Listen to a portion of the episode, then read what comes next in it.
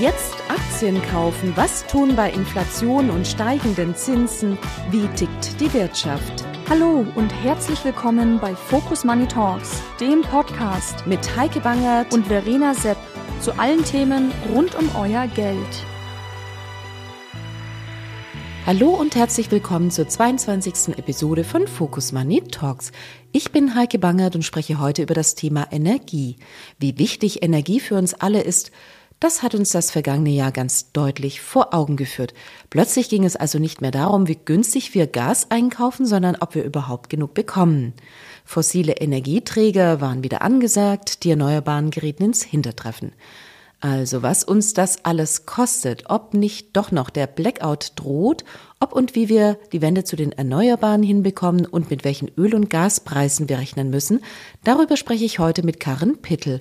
Als Professorin für Volkswirtschaftslehre und Leiterin des IFO-Zentrums für Energie, Klima und Ressourcen beschäftigt sie sich mit Energie und das nicht erst seit dem vergangenen Jahr.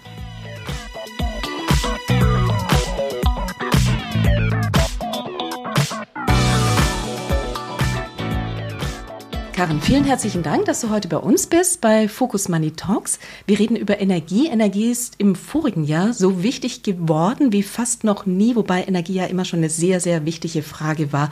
Das hast du ganz früh erkannt. Irgendwie, du hast dich mit diesem Thema äh, sehr, sehr früh befasst. Du bist eine der ganz großen Expertinnen hier in Deutschland zu diesem Thema. Deswegen möchten wir heute sprechen. Ich fange einfach mal ganz gnadenlos mit der ersten Frage an. 2045 möchte Deutschland klimaneutral sein. Bist du der Meinung, dass das noch irgendwie hinzukriegen ist? Ich bin von Grund aus wahrscheinlich eher der Optimist. Also ich glaube schon, dass wir das auch schaffen können. Aber es gibt einfach sehr, sehr viel, was wir dann auch wirklich bald anpacken müssen. Ich glaube, die Pessimismus, der jetzt resultiert aus dem letzten Jahr und aus diesem Fokus auf fossilen Energieträgern, ich denke schon, dass wir den auch überwinden werden in den nächsten Jahren und dass uns das möglicherweise auch einen Boost gibt für den Umbau der Wirtschaft. Also du sprachst über fossile Energien. Jetzt hatte man ja im vergangenen Jahr das Gefühl, irgendwie gerade die fossilen Energien irgendwie hatten ein Comeback errungen. Das war eigentlich irgendwie auf dem Weg der Energiewende ein Punkt irgendwie, wo man dachte, man ist ja schon sehr viel weiter. Stimmt das? Das stimmt definitiv. Also ich habe mich auch nicht äh, mit fossilen Energieträgern wirklich beschäftigt in den letzten Jahren, sondern es ist eigentlich erst in diesem Jahr wieder so stark geworden. Man hat sich wirklich sehr stark natürlich konzentriert auf die Erneuerbaren und wie bringe ich die erneuerbaren Energien in das Energiesystem, wie schaffe ich eine Umstellung in verschiedenen Bereichen der Industrie, der Wirtschaft, des Stroms und hat dabei die fossilen Energieträger und auch Gas als Brückentechnologie immer quasi als gegeben und als unproblematisch, eher hinsichtlich, wie kriege ich weniger, als wie kriege ich mehr angesehen. Und hier haben wir natürlich jetzt die Situation, wo wir kurzfristig tatsächlich uns anstrengen müssen, damit wir nicht zu große Disruptionen in Gesellschaft und in Wirtschaft haben, eben mehr fossile Energieträger wieder nach Deutschland, nach Europa zu bringen. Aber das darf den Fokus, den langfristigen Fokus auf erneuerbare Energien und auf die Transformation des gesamten Energie- und Wirtschaftssystems natürlich nicht verstellen. Mhm, es könnte es ja so sein, dass gerade durch die Investitionen, die man jetzt tätigt, mhm. äh, längerfristige fossilen Energien wieder zu tun haben wird, damit sich das rentiert, richtig? Die Gefahr ist natürlich da. Also wenn ich jetzt in Anlagen investiere, also einerseits natürlich so etwas wie LNG-Terminals, also Flüssiggasterminals, die ich baue, die natürlich sehr lange laufen können, dann ist natürlich erstmal so der Instinkt, dass man die so lange laufen lassen möchte, bis sie sich rentiert haben und bis man so viel Profit wie möglich rausgeholt hat. Das heißt, und damit da wäre dann bis 2045 also tatsächlich die Energiewende nicht zu schaffen, oder? Das heißt also, wir müssen definitiv natürlich diese Terminals dann quasi zumindest nicht mehr für Erdgasimporte nutzen. Und es steht ja auch in den ganzen in Gesetzen drin, dass die bis 2043 eben dann in der Lage sein müssen, Wasserstoff zu verarbeiten. Wobei auch noch nicht überall klar ist, wie das überhaupt funktionieren soll. Wir wissen noch nicht, in welcher Form wir Wasserstoff importieren werden. Also es sind noch sehr viele Fragezeichen. Aber die Gefahr, dass da quasi, man nennt es immer Stranded Assets, also gestrandete Vermögenswerte entstehen, wo man eben abschreiben muss, ist natürlich da. Aber wir brauchen natürlich kurzfristig diese Option, um überhaupt nicht nur im Strom, wir denken immer nur an Strom, aber gerade auch in, in, der Industrie und bei den Haushalten das Gas verfügbar zu machen, was wir während der Transformation auch noch brauchen. Das wirklich Erstaunliche war ja, dass das LNG-Terminal, über das wir sprechen, das erste in Wilhelmshaven eingeweiht wurde. Letztlich war es ein ganz historischer Weg. Noch nie zuvor wurde in einer solchen Rekordzeit eine, eine solche Weichen gestellt, irgendwie Infrastruktur geschaffen. Da merkt man vielleicht irgendwie, ja, zur Not geht es auch schneller. Können wir dann mit dieser Geschwindigkeit auch andere Dinge jetzt in Bewegung setzen? Ja und nein. Also einerseits sind natürlich jetzt hier ähm, Voraussetzungen gegeben gewesen, die wir in anderen Bereichen nicht haben. Hier war klar, dass soll kommen, das muss kommen, bestand keine Unsicherheit hinsichtlich der Investitionen oder dass die Investitionen dann vielleicht doch nicht so durchgeführt werden sollten. Das heißt also für die Unternehmen etc. war das wirklich auch klar. Man hat auch Abkürzungen genommen hinsichtlich der Genehmigungsverfahren, hinsichtlich zum Beispiel Umweltverträglichkeitsprüfungen. Und das sind natürlich alles Dinge, die es sehr, sehr schnell gemacht haben, die aber schwer übertragbar sein werden auf den gesamten Prozess auch der Transformation und der Energiewende. Denn das würde ja auch bedeuten, dass wir zugunsten eines Zieles andere Ziele quasi opfern und dass das juristisch nicht langfristig nicht möglich sein wird und dass das auch nicht akzeptiert werden wird, sondern die Akzeptanz der Energiewende auch erodieren wird. Ich glaube, das vergisst man dabei leicht. Also als Blueprint, als quasi Blaupause für die Zukunft kann man es nicht verwenden, aber man kann natürlich schon schauen, welche der Verfahrensschritte, die hier abgekürzt wurden, wie sie abgekürzt wurden, kann man im Prinzip dann auch für andere Prozesse als Beispiel nehmen. Denn dass es schneller gehen muss, auch in anderen Bereichen, da sind wir uns, glaube ich, einig. Aber es gibt natürlich eine Spannbreite. Die einen sagen, wir müssen das in einem halben Jahr schaffen, zum Beispiel einen Windenergiepark zu genehmigen. Die anderen sehen, dass wir teilweise sechs Jahre brauchen.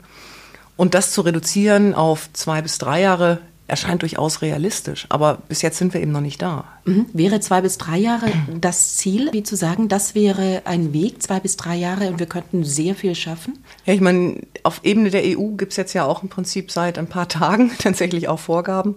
Und das bewegt sich in dem Rahmen. Aber wenn man im Prinzip sagt, wir müssen Raumordnungsverfahren, wir müssen Umweltverträglichkeitsprüfungen und so weiter durchführen, wir müssen auch Anhörungen machen, es muss eine Beteiligung auch der Öffentlichkeit geben, dann wird es in einem halben Jahr nicht zu stemmen sein. Mhm. Trotzdem gibt es natürlich über von Digitalisierung und mehr Personal angefangen, äh, über mehr Sicherheit, wo ich überhaupt meine Anlagen auch errichten kann. Viele Punkte, wie ich solche Verfahren einfach beschleunigen kann. Und die müssen im Prinzip umgesetzt werden. Und da scheinen zwei bis drei Jahre eigentlich eine, eine gute Zielgröße. Wenn es schneller geht, umso besser. Aber es gibt eben gewisse Abkürzungen, die können wir auch nicht nehmen. Also gewisse Verfahrensbeschleunigungen, die können wir nicht überall jetzt so machen, wie wir sie beim LNG-Terminal gemacht haben. Also mit anderen Worten, also die Artenvielfalt beispielsweise, um mhm. nur eines zu nennen, die muss nicht immer dahinter zurückstehen, ja? Das darf nicht sein, das ist klar. Aber es gibt natürlich ähm, jetzt auch zum Beispiel im Beschleunigungspaket, das die Bundesregierung beschlossen hat, eben auch Elemente, die zum Beispiel versuchen, diese Prüfungen etwas einheitlicher zu gestalten bundesweit, sodass man dadurch einfach auch schon schnellere Verfahren hat, weil eben die Schritte immer die gleichen sind. Inwieweit das funktioniert, das werden wir auch in Zukunft noch sehen. Inwieweit es dann weniger Klagen auch zum Beispiel dagegen geben wird, weil es andere Richtlinien gibt. Das ist jetzt auch vieles, was dem Praxistest erstmal ausgesetzt werden muss. Aber wir können nicht grundsätzlich sagen, Klimaschutz ist wichtiger als Artenvielfalt.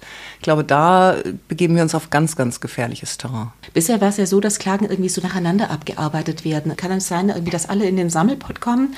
Also sowohl eben Klagen, was die Artenvielfalt anbetrifft, irgendwie auch bei Windrädern, irgendwie Abstandsregeln oder oder, oder.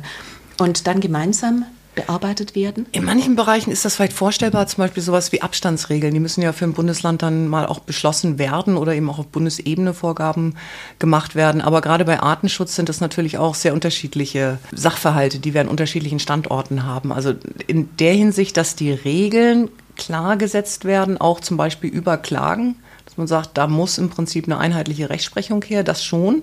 Aber der Teufel liegt auch wie überall da im Detail. Das heißt also, das kann durchaus sein, dass wir an verschiedenen Standorten auch verschiedene Aspekte zu berücksichtigen haben. Mhm. Es gibt ja ganz verschiedene Energien, auf die wir blicken. Also Windkraft, Photovoltaik, auch Gebäudesanierung in gewissem Maße äh, trägt dazu bei. Es gibt ganz viele Punkte. Wo meinst müsste man am allermeisten und äh, zunächst in erster Linie ansetzen? Ich glaube, was uns so ziemlich alle Szenarien zeigen, ist, wir müssen eigentlich überall anfangen. Das klingt jetzt wirklich schwierig und ist es natürlich auch. Aber es gibt zum Beispiel Grundlagen, die wir auf jeden Fall brauchen. Also was wir auf jeden Fall brauchen, ist natürlich ausreichend Strom, vor allen Dingen ausreichend erneuerbarer Strom, weil viele der Technologien, die wir in anderen Sektoren einsetzen wollen, ob das jetzt in der Mobilität ist, ob das in der Industrie ist, auch auf der Verfügbarkeit von Strom basieren. Also da müssen wir auf jeden Fall sehr viel schneller werden. Die Pläne sind auch da. Inwieweit das funktionieren wird, das bleibt abzuwarten. Das wird natürlich sich auch erst jetzt im Laufe der Zeit zeigen. In manchen Bereichen sehen wir schon mehr Anträge auf Genehmigung für Windanlagen, aber wie schnell die dann bearbeitet werden und wie nachhaltig dieser Trend auch ist, das müssen wir abwarten. Aber wir müssen auch gleichzeitig natürlich noch nicht komplett umstellen, aber zum Beispiel auch die Voraussetzungen dafür schaffen, dass in der Grundstoffindustrie, Chemie, Zement, Stahl eben auch dieser Strom dann eingesetzt werden kann, sei es in Wasserstoffform, sei es in anderer Form. Und dafür müssen Technologien weiterentwickelt werden, müssen quasi auch in den Markt eingeführt werden. Das heißt, es sind Prozesse, die dann parallel stattfinden müssen in verschiedenen Bereichen, aber die quasi unterschiedliche Dinge auch umfassen, weil wir unterschiedlich weit sind mit verschiedenen Technologien in verschiedenen Sektoren. Jetzt gibt es das ja alles nicht für umsonst. Ihr hattet mal eine Rechnung angestellt, die ist schon ein bisschen, glaube ich, zwei Jahre alt, aber mhm. nichtsdestotrotz irgendwie wahrscheinlich, irgendwie ist es sowieso immer so ein bisschen vage. 500 Milliarden Euro soll es kosten bis zum Jahr 2050. Das wäre noch die positive Nummer. Es könnten aber auch 3000 Milliarden Euro sein. Das ist eine unvorstellbar große Summe. Aber nichtsdestotrotz, die Frage ist, ganz offensichtlich ist es ja notwendig, darüber reden wir nicht. Aber woher soll das kommen? Ja, erstmal zu den Zahlen, weil die, und der Unterschied zwischen beiden Werten ist natürlich massiv. Und äh, da geht, geht natürlich auch darauf zurück, dass das teilweise unterschiedliche Rechnungen waren, die dahinter stehen. Also nur ein Beispiel zu nennen. Also die 3000 Milliarden Euro beziehen sich eben auch auf eine, ein Szenario, auf eine Situation, in dem wir davon ausgehen, dass zum Beispiel der Wasserstoffbedarf in Deutschland gedeckt wird. Wenn man Importe zulässt und auch davon ausgeht, dass dieser Markt international aufgebaut wird, dann gehen die Kosten runter. Das heißt, da gibt es ganz viele Stellschrauben, die beeinflussen, wie teuer das nachher tatsächlich wird. Zweiter Punkt, das sind erstmal nur Kosten. Das heißt, wir haben natürlich auch noch die Wertschöpfung, die dadurch geschaffen wird. Die ist da jetzt nicht drin. Das ist sozusagen erstmal nur die Seite, was müssen wir eigentlich erstmal an Mitteln bereitstellen. Und dann ist natürlich auch der dritte Aspekt, wie du schon sagst, wo kommen eigentlich die Mittel her? Und das wird zu einem großen Teil aus der Privatwirtschaft kommen müssen. Das kann der Staat so natürlich nicht stemmen. Das ist ganz klar.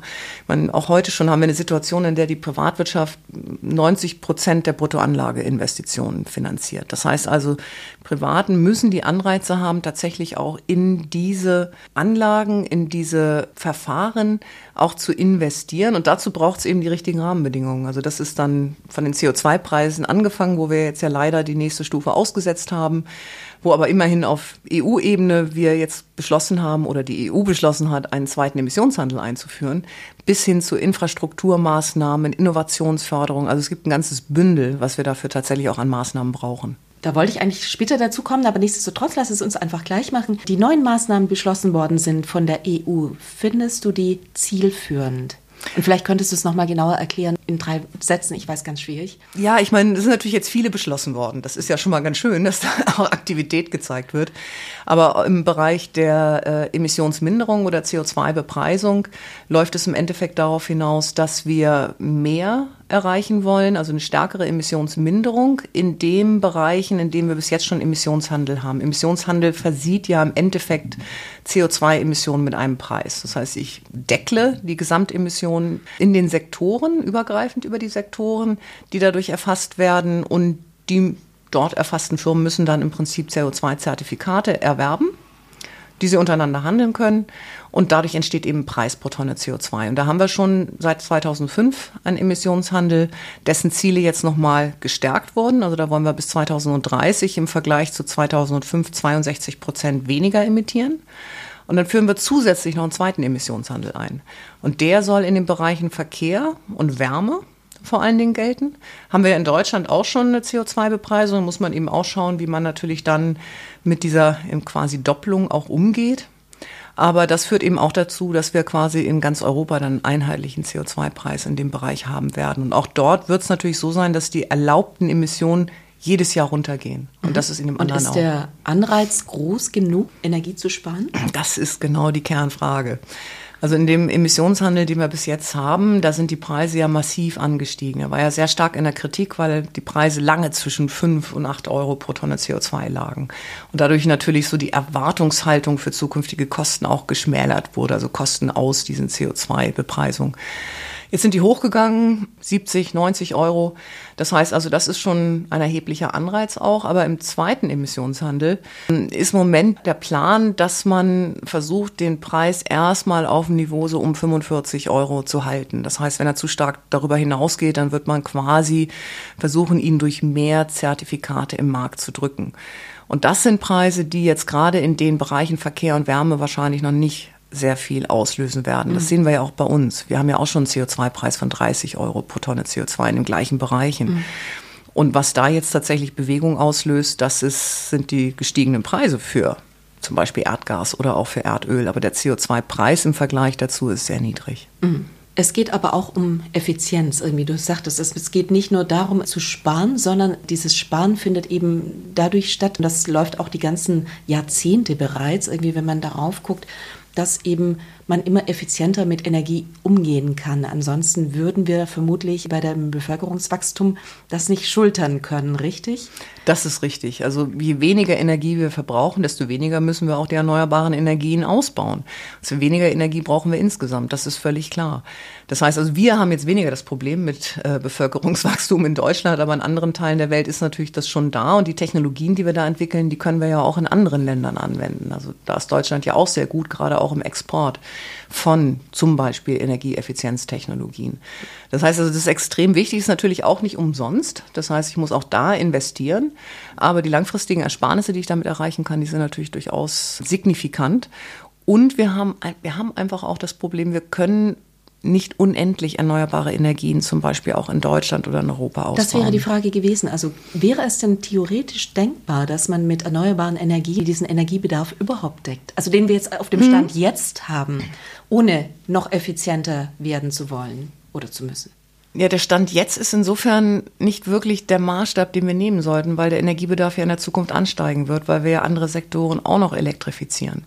Das heißt also, bei der Effizienz, die wir jetzt haben, aber auch bei Effizienzpotenzialen, die wir heben könnten, werden wir auf jeden Fall auch importieren müssen. Das heißt also, wir werden die Erneuerbaren ausbauen in Deutschland, in Europa, aber wir werden auch aus anderen Ländern tatsächlich quasi erneuerbare Energie importieren und das zum Beispiel in Form von äh, grünem Wasserstoff. Mhm. Und fällt uns das irgendwann auf die Füße, wenn 2020 alle jetzigen Schwellenländer eben ihren Energiebedarf in, genauso in die Höhe schrauben, wie wir das getan haben? Also 2020 war schon vor zwei Jahren, insofern. Aufgepasst. Nochmal, nochmal, danke. Genau, fällt uns das dann auf die Füße, wenn 2040 alle Schwellenländer äh, ihre Energie genauso in die Höhe schrauben, wie wir das bereits getan haben und weiterhin tun?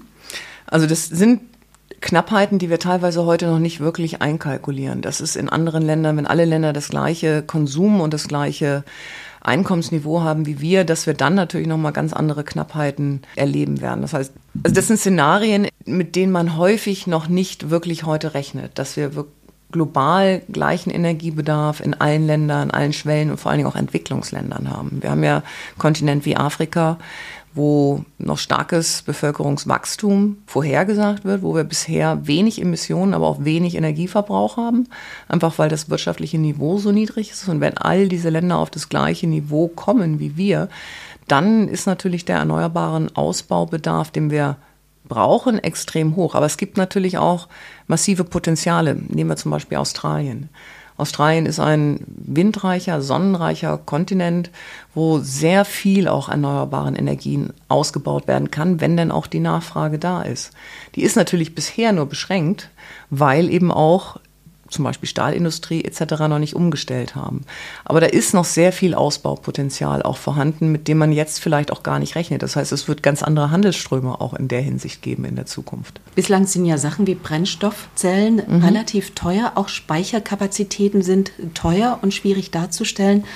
Werden wir da Fortschritte sehen in der nächsten Zeit? Wird das so günstig werden, dass es tatsächlich nicht nur die Spitzenlast trägt, sondern vielleicht einfach auch eine Art Grundlast? Ja, Speichertechnologien werden wir mit Sicherheit einen Mix bekommen. Ich glaube, es ist eine Fehlannahme, dass wir denken, wir können das alles nur durch individuelle Batterien zu Hause oder nur durch Fahrzeugbatterien oder nur durch Wasserstoff abbilden. Aber es wird einen Mix geben aus den verschiedenen Technologien. Und je mehr ich Technologien einsetze, das ist das eine, desto günstiger werden die auch. Das heißt, wir haben Skaleneffekte, wir haben Lerneffekte. Das haben wir auch in der Vergangenheit zum Beispiel bei der Solarenergie auch schon gesehen. Und zum anderen werden wir natürlich auch den Effekt haben, dass zum Beispiel CO2-Preise immer teurer werden. Das heißt, damit gewinnen diese Technologien natürlich auch an Wettbewerbsfähigkeit. Je teurer die Alternative ist, desto günstiger ist im Vergleich das, was wir alternativ einsetzen können. Das bezieht sich natürlich auch auf Speichertechnologien. Das heißt jetzt quasi eine Grundlast bereitzustellen, in dem Sinne, wie wir Kohle heute haben. Das brauchen wir in der Zukunft auch gar nicht mehr.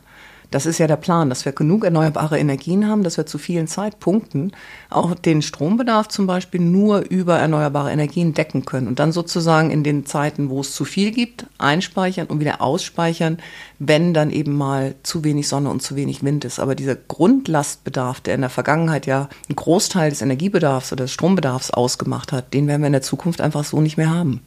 Oftmals wird ja bemängelt, es würde sich dabei um Subventionen handeln, wenn jetzt in erneuerbare Energien investiert wird.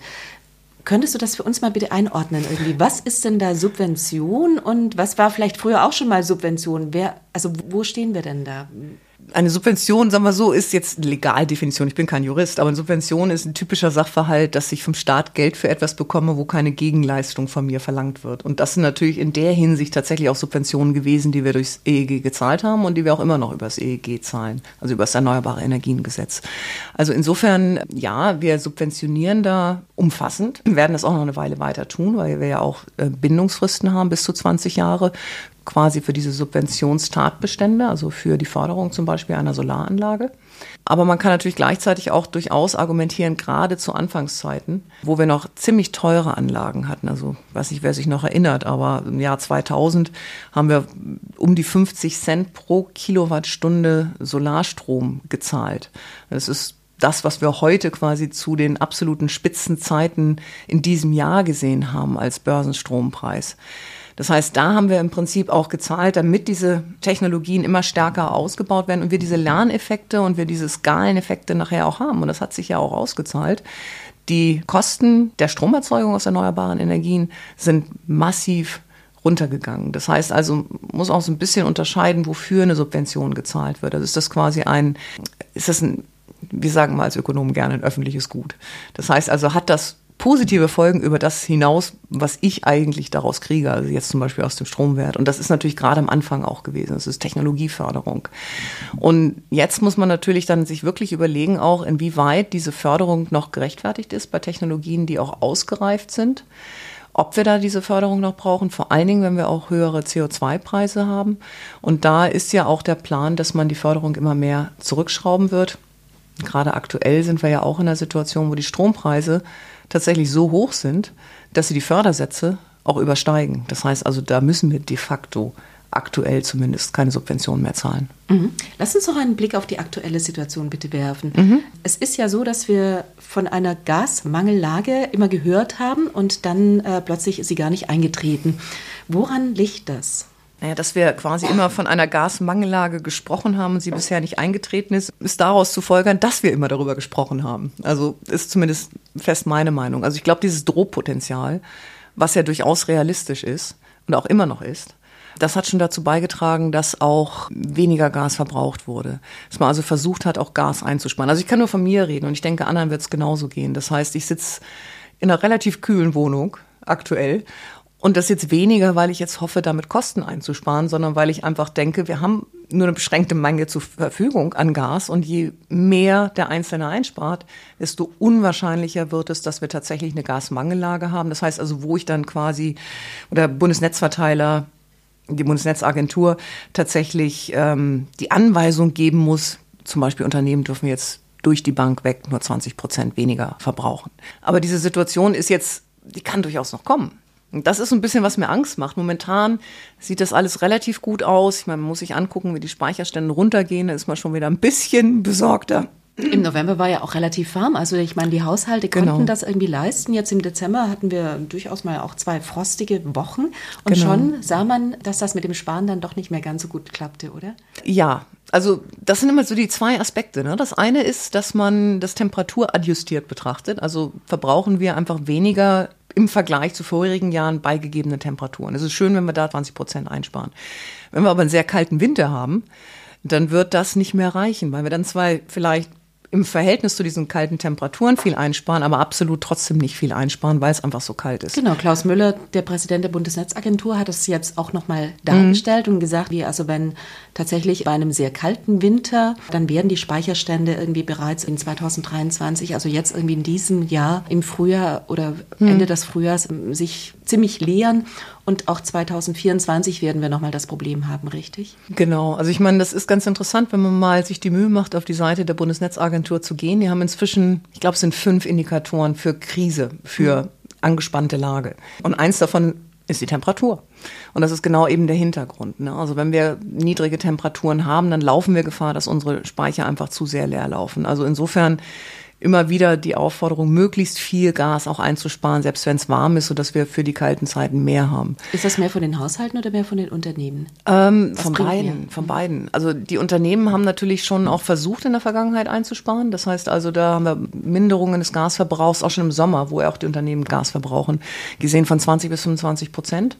Und die Haushalte haben im ähnlichen Umfang, teilweise sogar mal mehr, auch beigetragen. Also insofern ist das schon auf beiden Seiten das Potenzial da. Und wir müssen auch, das ist zumindest äh, im Prinzip so die Überschlagsrechnung, eben 20 Prozent im Durchschnitt einsparen, damit wir tatsächlich ohne Gasmangellage über den Winter kommen. Aber die Frage war ja auch nach 2024.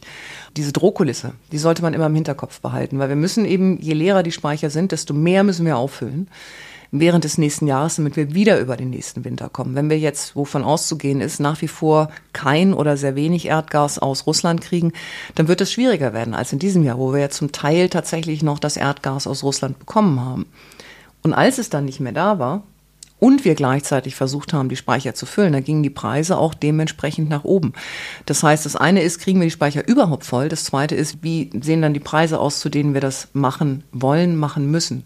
Also insofern ist 2024 potenziell sogar noch kritischer, noch schwieriger als 2023. Also schwieriger oder nicht machbar? Ich würde es nicht als nicht machbar bezeichnen. Ich meine, das kommt eben darauf an, auch wie wir über diesen Winter kommen. Also das ist einfach entscheidend dabei. Und das vergisst man immer so leicht. Also deswegen halte ich auch die, die Kommunikation für extrem wichtig, dass man eben nicht aus dem Krisenmodus auftaucht, weil die Situation bisher auch hinsichtlich der wirtschaftlichen Entwicklung nicht so schlecht ist, wie man teilweise befürchtet hat.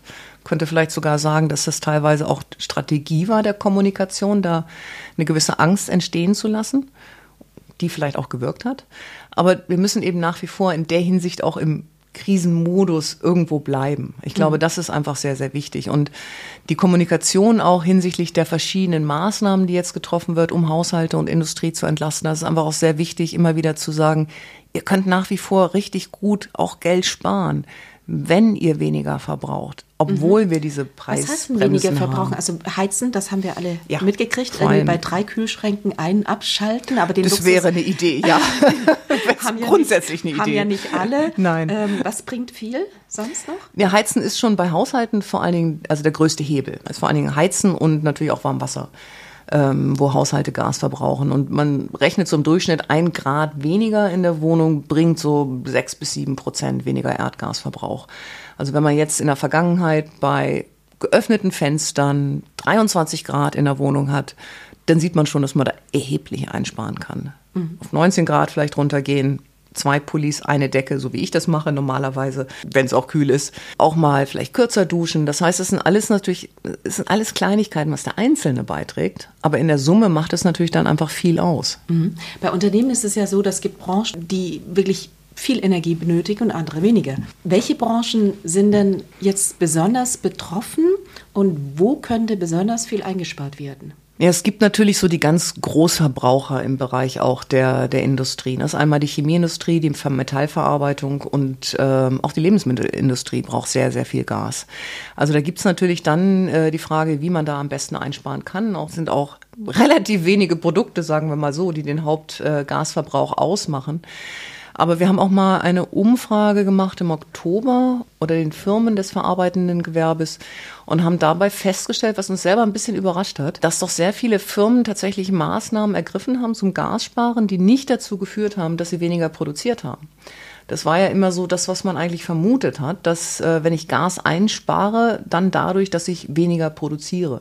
Das haben wir festgestellt, von denen, die Erdgas verbraucht haben, haben 75 Prozent es tatsächlich geschafft, den Gasverbrauch zu senken, ohne die Produktion Bedeutet, zu senken. Das war immer schon Verschwendung? Nicht unbedingt. Also es gibt natürlich die Betriebe, und das haben wir nicht gefragt, insofern wissen wir nicht, welchen Anteil hier was hat, ähm, die Betriebe, die tatsächlich auch einfach durch Effizienzmaßnahmen, also dadurch, dass man Prozesse in den Firmen optimiert hat, weniger Gas verbraucht haben. Das hätte man in der Vergangenheit vielleicht schon machen können. Es kann verschiedene Gründe haben, warum man es nicht gemacht hat. Man muss zum Beispiel umorganisieren, man muss vielleicht auch teilweise neue Anlagen, neue äh, Prozesse implementieren, das ist teuer. Es hat sich vielleicht nicht gelohnt in der Vergangenheit oder es hätte nicht so viel gebracht, dass man es angegangen ist. Die Aber zweite das sind Option, wieder bei Effizienz, ne? Das, das ist wieder Effizienz, absolut. Genau. Genau, was sich was sich dann am Ende auszahlt. Genau. Und die zweite Option ist aber natürlich auch, und die ist jetzt weniger schon für den Klimaschutz, dass äh, in manchen Unternehmen natürlich auch die Möglichkeit noch besteht, jetzt nicht unbedingt direkt auf Erneuerbare zu wechseln. Also wenn das geht, ist natürlich gut aber noch eher wahrscheinlich aktuell das Unternehmen tatsächlich Erdöl nutzen anstatt von Erdgas. Das heißt, die haben vielleicht noch alte Erdöl-Heizkessel oder sie haben Anlagen, in denen man Erdgas oder Erdöl verwenden kann. Das heißt also, wir beobachten dann auch den Energieträgerwechsel, mhm. eben von Erdgas hin zu Erdöl. Wir würden natürlich das lieber sehen hin zu erneuerbaren Energien, aber so schnell, ja nicht, ne? so schnell ist ja. der Ausbau dann eben nicht mhm. zu schaffen. Das heißt also innerhalb von ein paar Wochen umzustellen, da bietet sich natürlich nur das an, was man aktuell auch schon zur Verfügung hat. Mhm. Die Bundesregierung hat ja eine Gaspreisbremse beschlossen und möchte Menschen, wie aber auch Unternehmen natürlich finanziell darin unterstützen, dass der Gaspreis so teuer geworden ist. Würdest du sagen, das ist perfekt gelungen? Perfekt ist immer schwierig, ne? Mhm. Oder ist es äh, sozial gerecht ausgestaltet? Geht es in die richtige Richtung? Es geht in die richtige Richtung.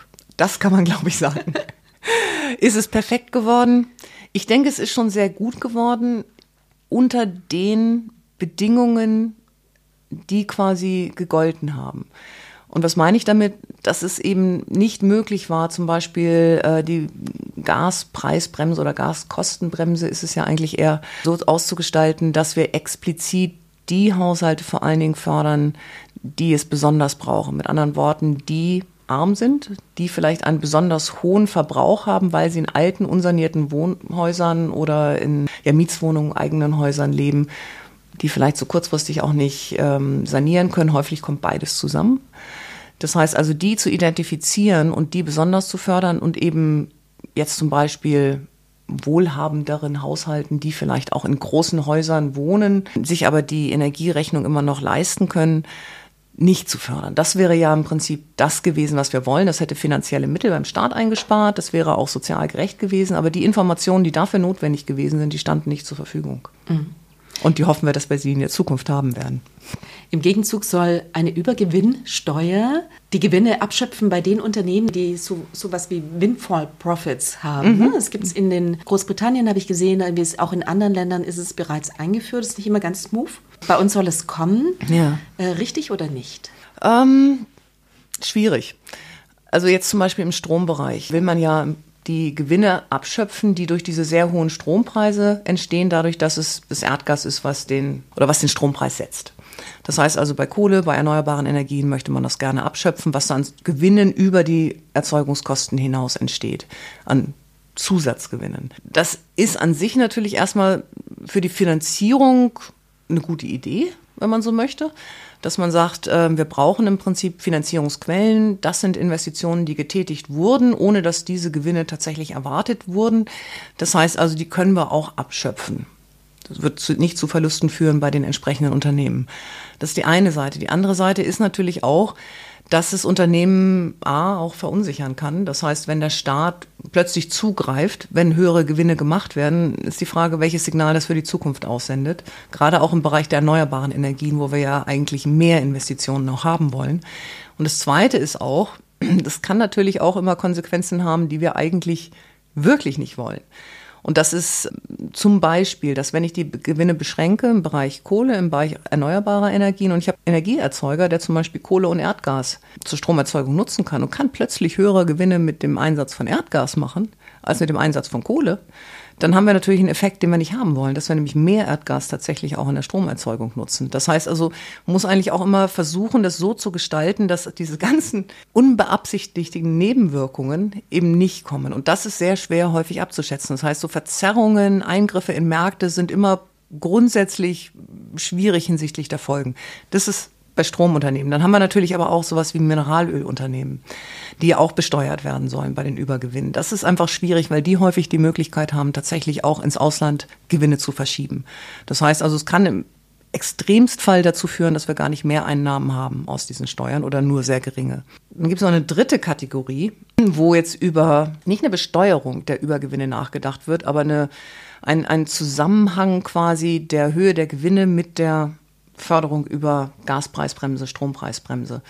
Und das ist wiederum nochmal eine andere, andere Geschichte, weil da wird ja versucht im Prinzip, dass man sagt, Unternehmen, die Hilfsmittel in Anspruch nehmen, die müssen auch irgendwo einen gewissen Anreiz dafür haben, das nicht zu tun. Das heißt also, dass nicht Unternehmen quasi diese Fördermittel in Anspruch nehmen, die es eigentlich gar nicht brauchen. Es gibt ja einige, die gesagt haben, wir nehmen das nicht, ne? Das kann zum Beispiel der Fall sein, dass es natürlich, wenn diese Unternehmen absehen können, dass sie jetzt gar nicht so einen starken Gewinneinbruch haben. Sie nehmen aber massive Fördermittel in Anspruch. Das wird natürlich auch für die Reputation der Unternehmen erstmal schlecht sein. Das heißt also, das kann durchaus auch eine Rolle spielen. Ähm, bei anderen Unternehmen ist es natürlich auch so, bei richtig großen Gasverbrauchern, dass aktuell die Fördersummen die Obergrenzen im Vergleich zu dem, was sie auch brauchen, relativ gering sind. Das heißt also, es macht da nicht so den großen mhm. Unterschied, ob sie es nehmen oder nicht. Und dann ist es natürlich erstmal ein positives Signal, auch an die Öffentlichkeit, wir nehmen dieses Geld nicht in Anspruch. Genau, und dafür dürfen wir dann unsere Boni erhöhen. Dadurch dürfen wir, sind wir frei hinsichtlich der Setzung unserer Boni, da sind wir frei hinsichtlich der Gewinne, die wir machen. Das ist ja im Prinzip mhm. auch die Überlegung, dass man sagt, ihr kriegt das nur, wenn die Gewinne nicht eine bestimmten Obergrenze in ihrer Entwicklung überschreiten. Aber ich halte diese Diskussion für wichtig, dass man im Prinzip Anreize schafft, es nicht in Anspruch zu nehmen. Aber es ist natürlich dann auch so die Frage wiederum, wie reagieren die Unternehmen darauf? Oder werden die das bei Standortentscheidungen etc. in der Zukunft auch berücksichtigen? Mhm. Ganz zum Schluss noch zwei Fragen zu dem, was du sagtest. Beeinflusst den Markt, ja? Eingriffe des Staates gehen eben tatsächlich selten vonstatten, ohne dass es nicht irgendwie an den Preisen zerrt und, oder an den Verhältnissen. Das ging ja schon los, irgendwie, dass die EU sagte, wir finden das wettbewerbsverzerrend, was ihr da macht. Mhm. Jetzt hat man selbst eben einen Gaspreisdeckel eingeführt. Ist das auch wettbewerbsverzerrend? Ja, der Gaspreisdeckel, der EU-Gaspreisdeckel soll ja erstmal für, die, für, den Großhandel gelten. Das ist also für den Handel mit Gas an den Börsen. Das heißt, es ist nicht das, was den Konsumenten direkt trifft und inwieweit das tatsächlich auch zu einer Senkung der Preise beitragen wird. Also er ist relativ hoch angesetzt. Er ist ne? relativ hoch angesetzt. Es ist eine wieder eine echte Diskussion für sich. Ähm, SA ist ja relativ hoch angesetzt. Also ist nicht so hoch wie ursprünglich mal von der Kommission und eigentlich auch von der deutschen Bundesregierung gewollt.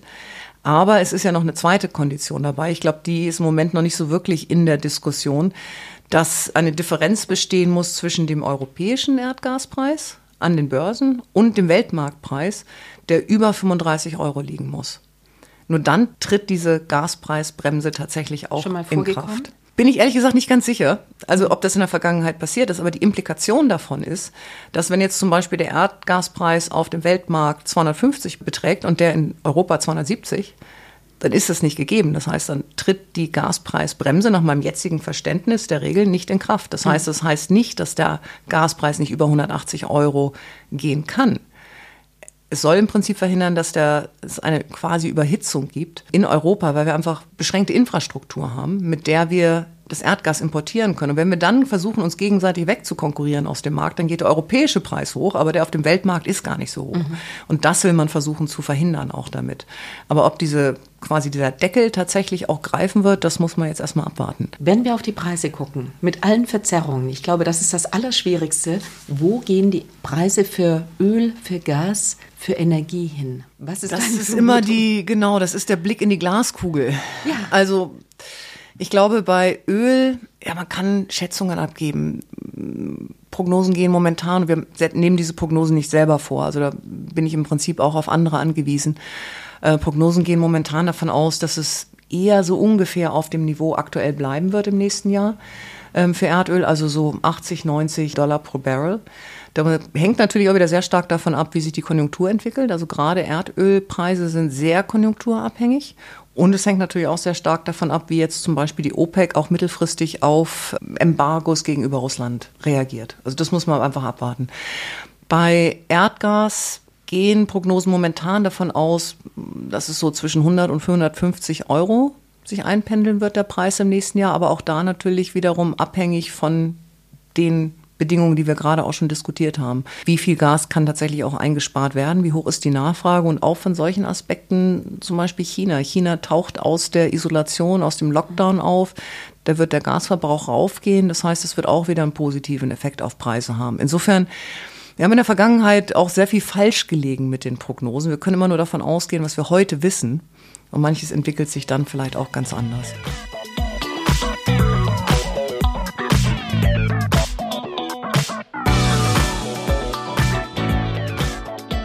Es bleibt ein gemischtes Gefühl und wenn ich ehrlich bin, so wäre mir persönlich ein strenger und schneereicher Winter lieber als einer, der so milde daherkommt, wie der aktuelle, dafür aber Heizkosten spart. Tja, wie geht's euch damit? Schreibt uns bitte bei Instagram unter Focus Money in die Kommentare. Für heute sage ich Danke fürs Zuhören, euch allen eine schöne Woche und bis zur nächsten Woche.